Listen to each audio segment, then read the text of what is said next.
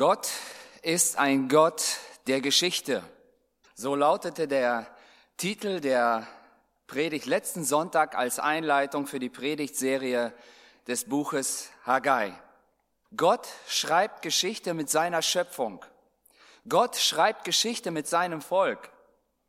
Gott schreibt aber auch Geschichte mit dir und mit mir ganz persönlich.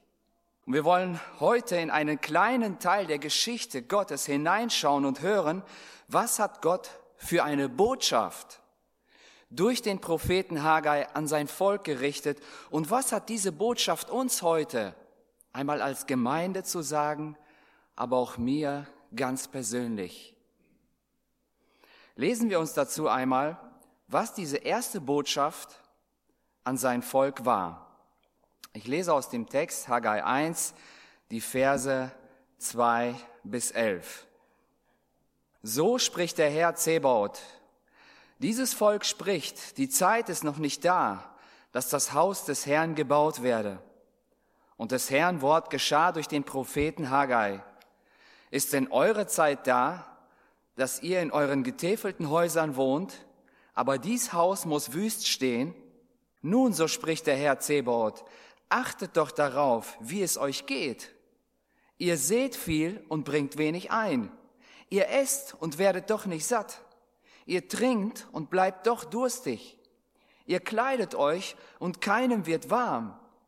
Und wer Geld verdient, der legt's in einen löchrigen Beutel. So spricht der Herr Zebaut.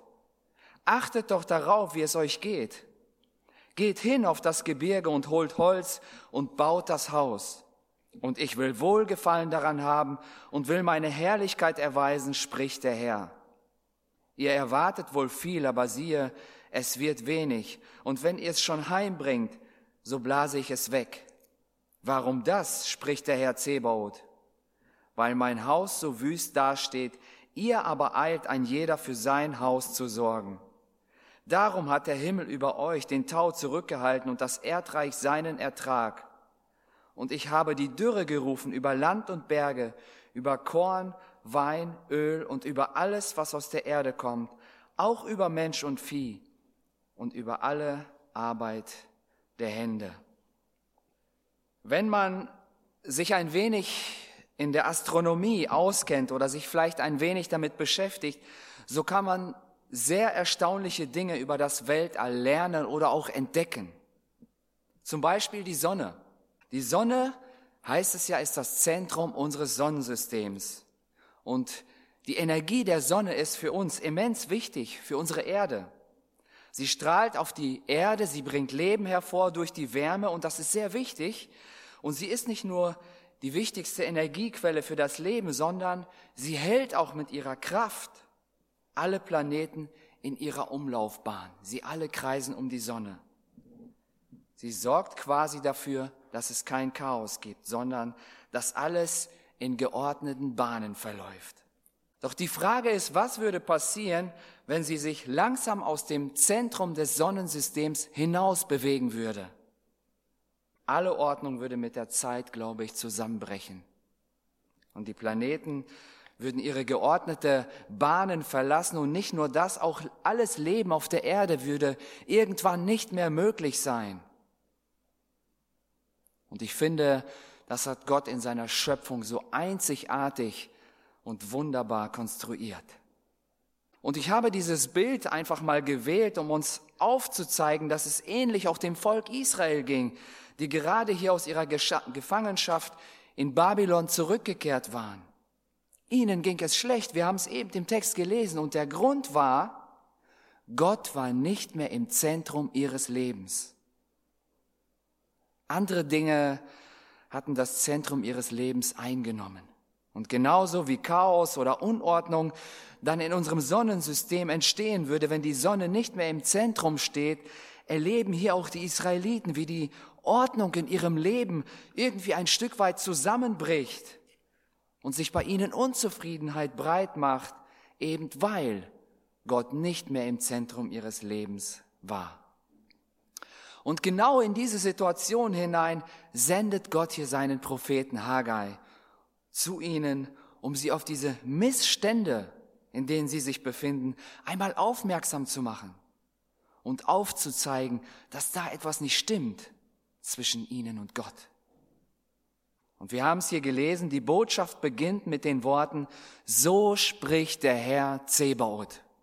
Oder in anderen Übersetzungen finden wir den Ausdruck, der Herr der Herrscharen. Und gleich viermal finden wir in diesem Text diese Bezeichnung, diese, ja, diese Aufforderung. Es ist also von ganz besonderer Wichtigkeit, weil Gott das hier so oft wiederholen lässt. Es ist eine sehr, sehr ernste Botschaft an das Volk. Dieser höchste aller Namen, dieser aller Namen bezeichnet Gottes absolute Souveränität über alle Geschöpfe, über alle Dinge. Der Herr der Herrscharen. Es spricht der König der Herrlichkeiten, wie auch in Psalm 24, 10 beschrieben wird. Und das Volk Israel, es soll wissen, Gott selbst, der Allerhöchste, hat uns hier etwas Wichtiges mitzuteilen. Und wenn wir weiter lesen in dem Text, dann ist es interessant zu sehen, wie Gott hier beginnt. Dass Gott hier das Volk Israel nicht mit mein Volk, denn das waren sie ja eigentlich, nicht mit mein Volk anspricht, sondern er sagt hier dieses Volk. Das zeigt schon irgendwo, hier ist etwas nicht in Ordnung, hier ist irgendwo Distanz da. Damit macht Gott ihnen deutlich, dass zwischen ihnen und ihm etwas nicht in Ordnung ist. Die Beziehung zwischen Israel und Gott ist also nicht intakt. Damit drückt Gott aber auch seine Missbilligung zu dieser momentanen Situation aus, in der sie gerade stecken. In 2. Mose 32, Vers 7, da ist es ähnlich. Da ist die Situation, wo Mose auf dem Berg ist und die zehn Gebote von Gott empfängt. Und das Ganze dauert ziemlich lange. Die Israeliten werden ungeduldig, sie warten auf Mose und in der Zwischenzeit haben sie sich einfach ein goldenes Kalb gemacht und beteten es an und haben gesagt, das ist jetzt unser Gott. Und dann sagt Gott zu Mose folgende Worte, steig schnell hinab, denn dein Volk, das du aus Ägypten geführt hast, hat große Schuld auf sich geladen. Merken wir? Auch hier wieder, nicht mein Volk, nicht das ich aus Ägypten geführt habe, sondern dein Volk, das du aus Ägypten geführt hast. Oder in Jeremia 14, Vers 10, da sagt Gott, aber der Herr sprach, dieses Volk liebt es, mir davonzulaufen. Sie wollen einfach nicht bei mir bleiben. Auch hier wieder, dieses Volk, nicht mein Volk. Wir merken also überall, da wo Gott diese Anrede wählt, hat er ihnen etwas ganz Bestimmtes und ganz Ernstes mitzuteilen. Was war hier in dieser Situation eigentlich das Problem? Werfen wir kurz einen Blick in die Zeit, bevor Gott Haggai, diesen Propheten Haggai zu ihnen sendet. Israel kehrt nach 70-jähriger babylonischer Gefangenschaft zurück in ihr Land und sie haben einen Auftrag. Baut dem Herrn euren Gott den Tempel wieder auf. Sie kehren in eine völlig zerstörte Stadt zurück, alles liegt in Trümmern, kein Stein liegt mehr auf dem nächsten. Und natürlich würde man jetzt logischerweise sich erstmal um das Nötigste kümmern. Ja, man braucht ein Dach über dem Kopf, Essen muss beschafft werden, Schutz vor Unwetter vielleicht, Schutz vor Feinden, die Wasserversorgung muss wiederhergestellt werden. Und ja, der ganze Wiederaufbau, das bedarf viel Organisation. Aber das tun sie nicht. Als allererstes errichten sie einen Altar für Gott und sie legen die Fundamente für den neuen Tempel.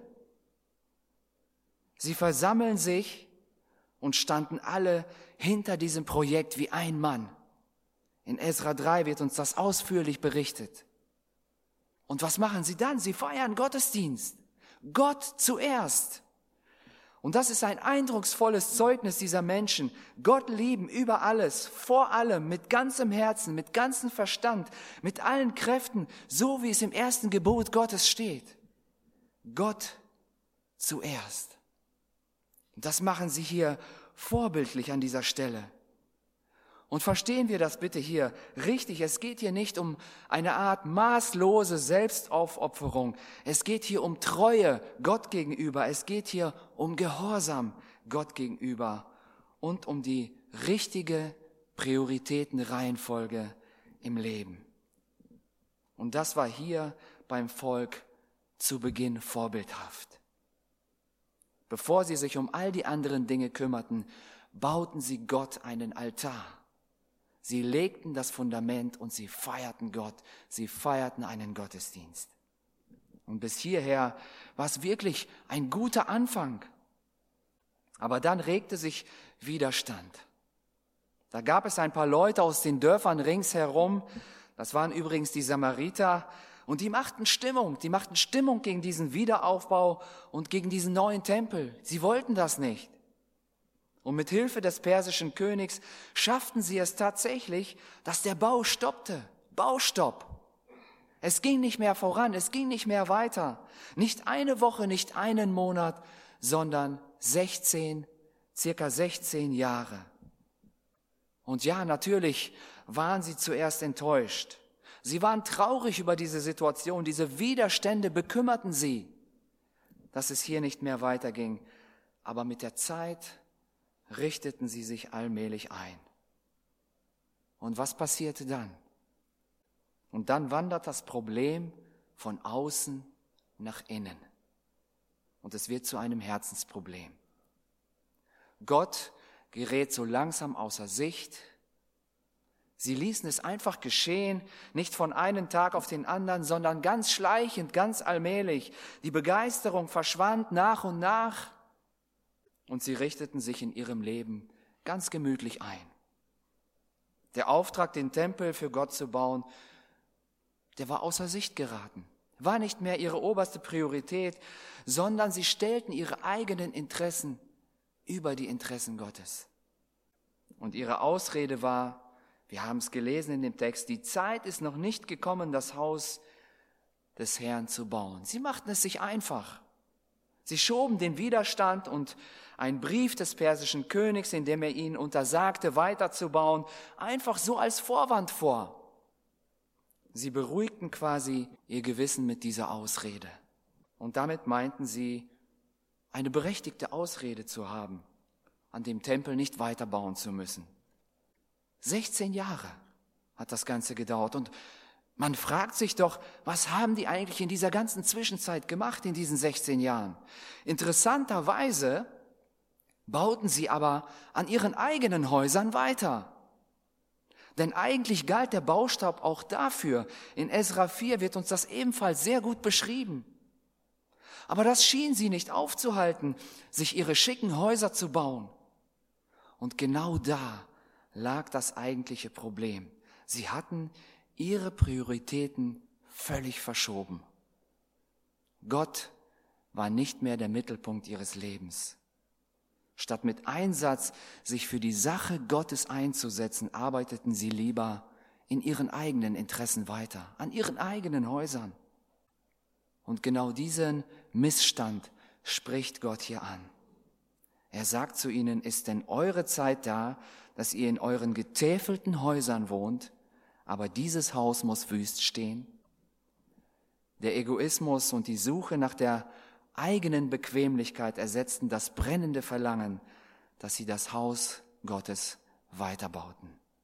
Sie selbst bewohnten komfortable Häuser und das Haus Gottes wurde vollständig aufgegeben. Es war nur noch eine Ruine.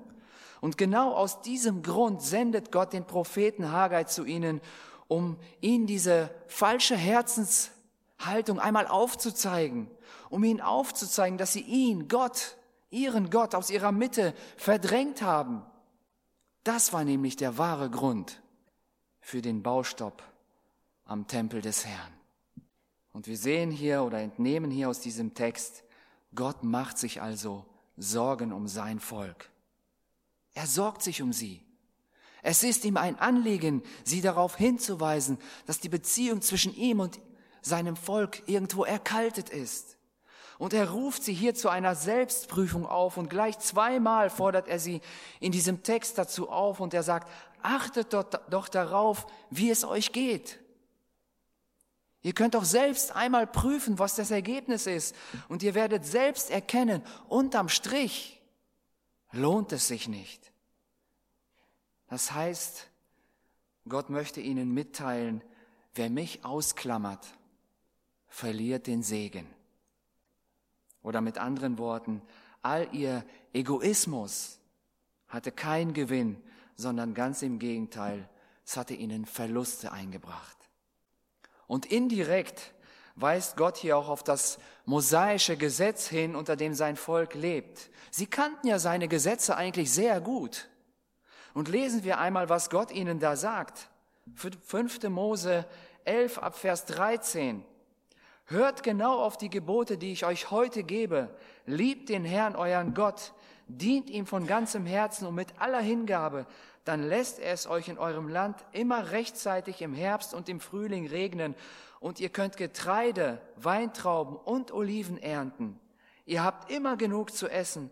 Euer Vieh grast auf saftigen Weiden. Gebt acht.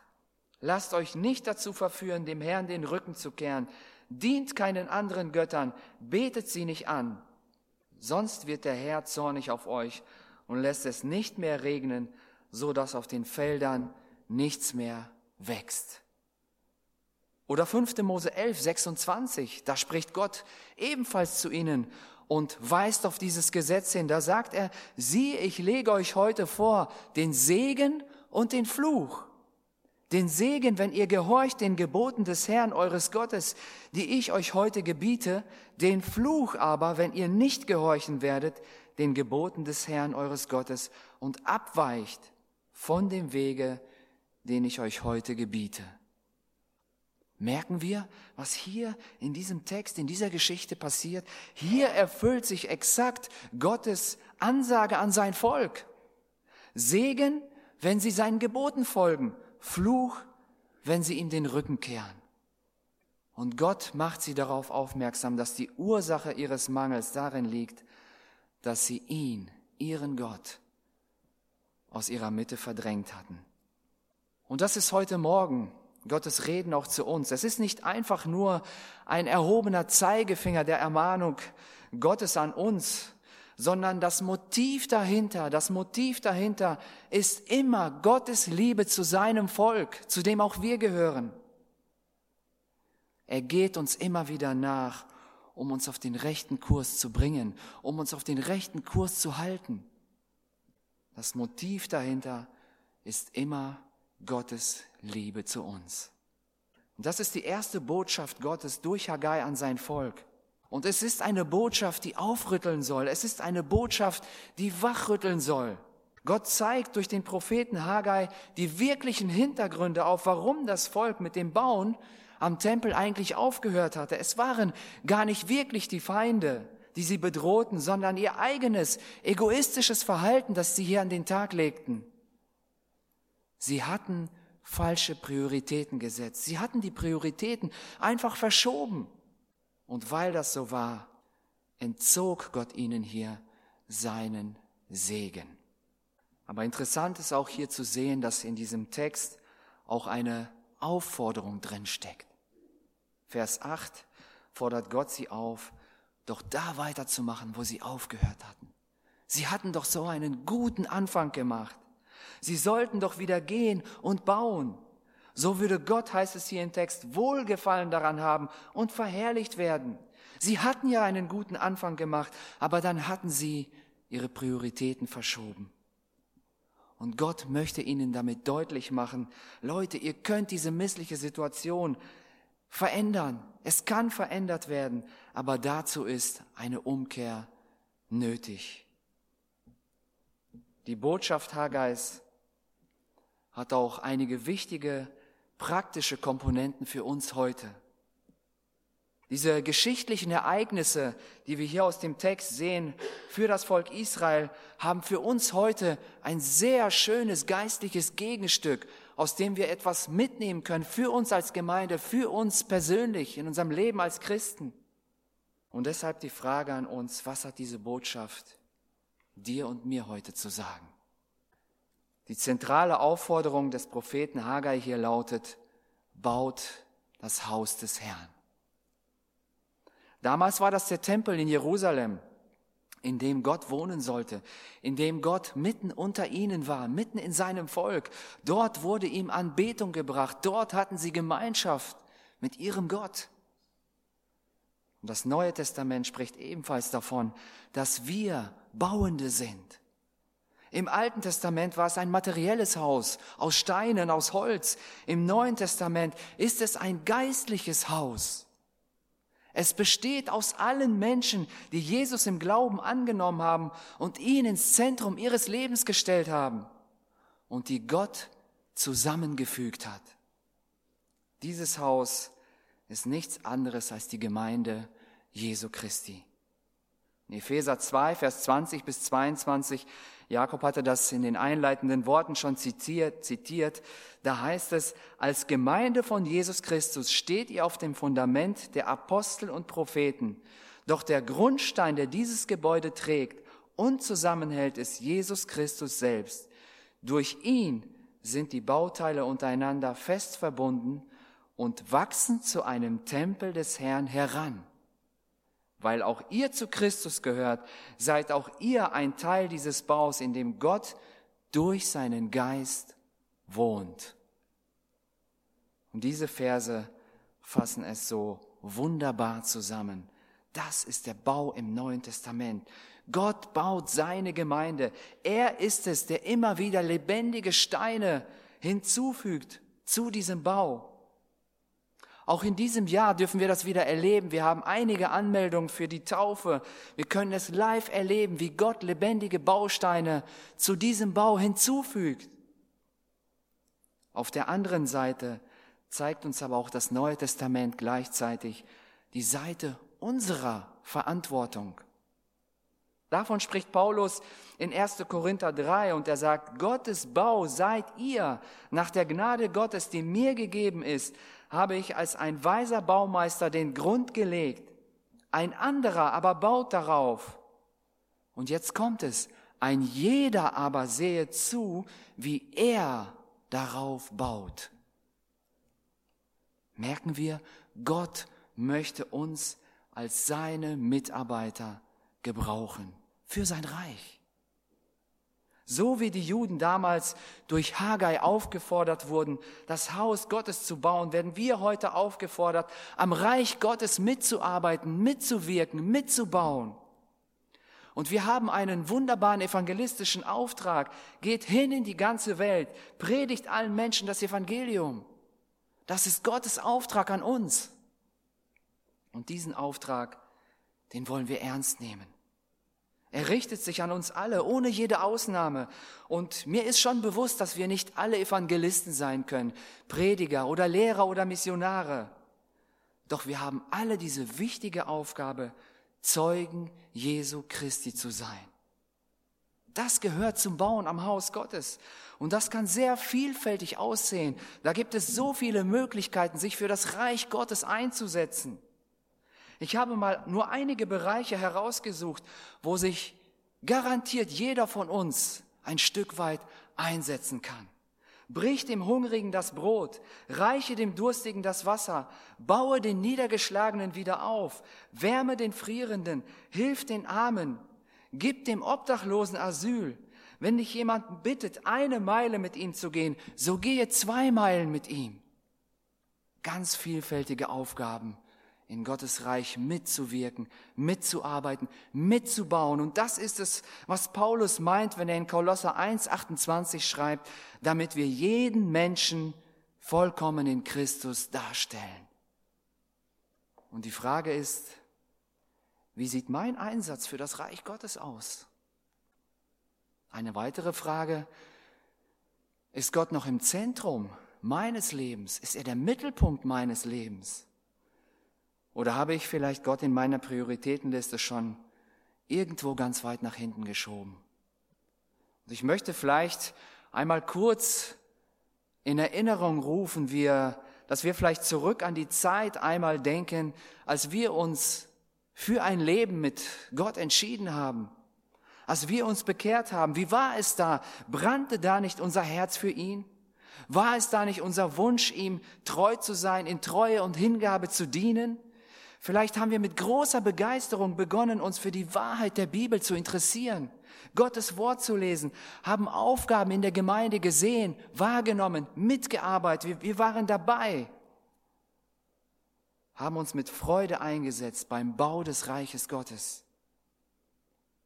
Und wie das Volk Israel in den ersten Kapiteln des Buches Ezra haben auch wir vielleicht einen guten, sehr guten Anfang gemacht.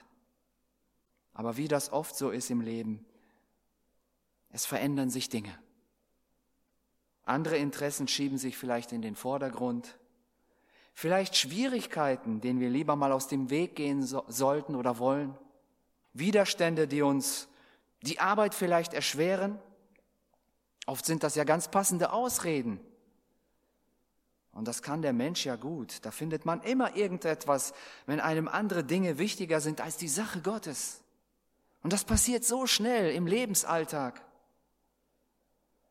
Und wir sollten aber wissen, Gott sieht immer auf den Grund der Sache.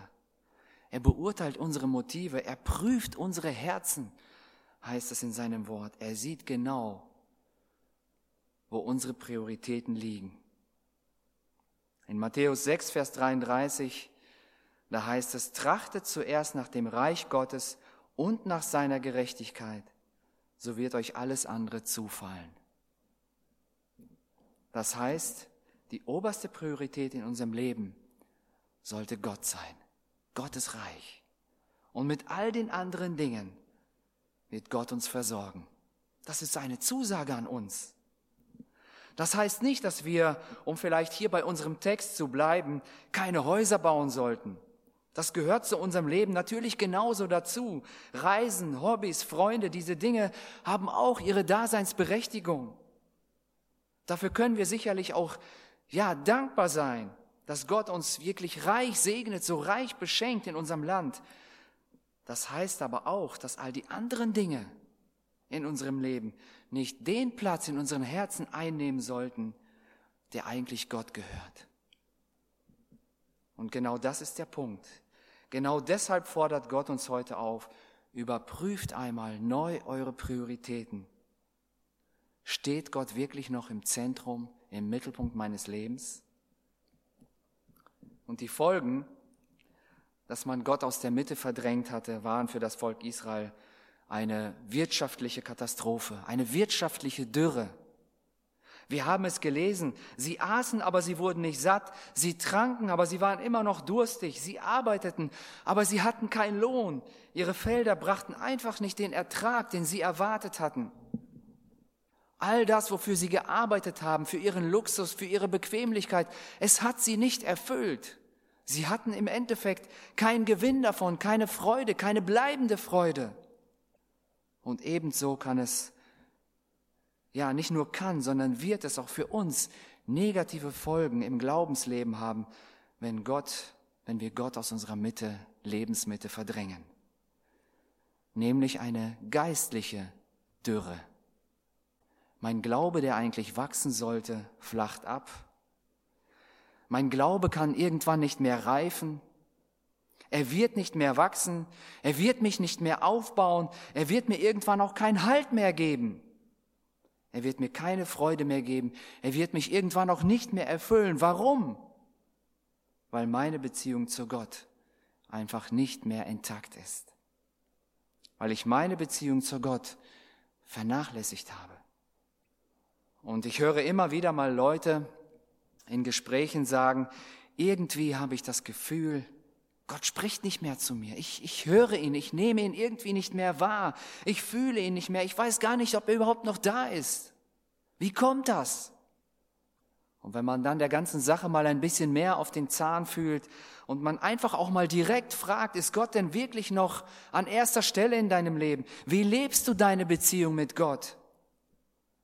Dann kommt oft heraus, dass da eigentlich keine wirkliche Beziehung mehr da ist zu Gott. Eigene Interessen haben das Leben so ausgefüllt, dass für Gott eigentlich kein Platz mehr da war. Und dann ist es nicht verwunderlich, wenn man taub wird für Gottes Reden, Wenn man blind wird für die Dinge, die Gott uns vielleicht zeigen möchte oder vielleicht schon längst gezeigt hat, aber wir erkennen sie nicht, weil viele andere Dinge unser Leben so ausfüllen, dass wir blind und taub werden für Gottes Reden. Und so sind die Folgen auch für unser geistliches Leben eine geistliche Dürre. Und geistliche Dürre entsteht da, wo ich aufhöre, meine Seele, meinen Glauben mit Nahrung zu versorgen wo ich aufhöre, Gottes Wort zu lesen, daraus etwas für mein Leben in Anspruch zu nehmen, zu lernen, dass Gottes Wort mich erfüllt, wo ich aufhöre, mit ihm zu reden im Gebet, wo ich aufhöre, ihn anzubeten, wo ich aufhöre, an seinem Haus mitzuarbeiten, wo ich aufhöre, die Gemeinschaft mit meinen Geschwistern zu suchen und zu pflegen. Da beginnt mein geistliches Leben auszutrocknen. Geistliche Dürre. Und Gott fordert uns heute neu auf, als Gemeinde, aber auch dich und mich ganz persönlich, ihn wieder in den Mittelpunkt unseres Lebens zu stellen. Und wenn Gott heute zu uns spricht, dann, weil er uns doch so unendlich liebt, genauso wie zu seinem Volk Israel, zu dem er damals gesprochen hat. Es war Liebe, die ihn dazu trieb, ihnen diese Botschaft mitzugeben. Und es ist heute genau dieselbe Liebe, die ihn dazu treibt, durch sein Wort uns darauf aufmerksam zu machen und aufzuzeigen und vielleicht mal unser Leben zu, zu überprüfen. Steht Gott wirklich noch im Mittelpunkt meines Lebens? Wenn Gott heute zu uns spricht, dann ist es Liebe. Und das ist die Botschaft der ganzen Bibel. Seine Priorität ist nämlich nach Johannes 3, Vers 16 die Rettung der Menschen. Das liegt ihm am Herzen. Sein größter Wunsch ist, in Ewigkeit mit uns zu leben, Gemeinschaft mit uns zu haben. Deshalb ist es ihm so wichtig, in einer aufrichtigen und lebendigen Beziehung mit uns zu leben. Deshalb geht Gott uns immer wieder nach. Und er lässt nicht locker, er gibt nicht auf, er spricht durch sein Wort zu uns. Überprüfe deine Prioritäten und lass dich einfach neu wieder auf Gott und sein Wort ausrichten. Beende diese geistliche Dürre, in der du dich vielleicht befindest, indem du dich Gott wieder neu zuwendest. Und entdecke einfach, dass Gott eine Vielfalt an Fülle für dein Leben bereithält.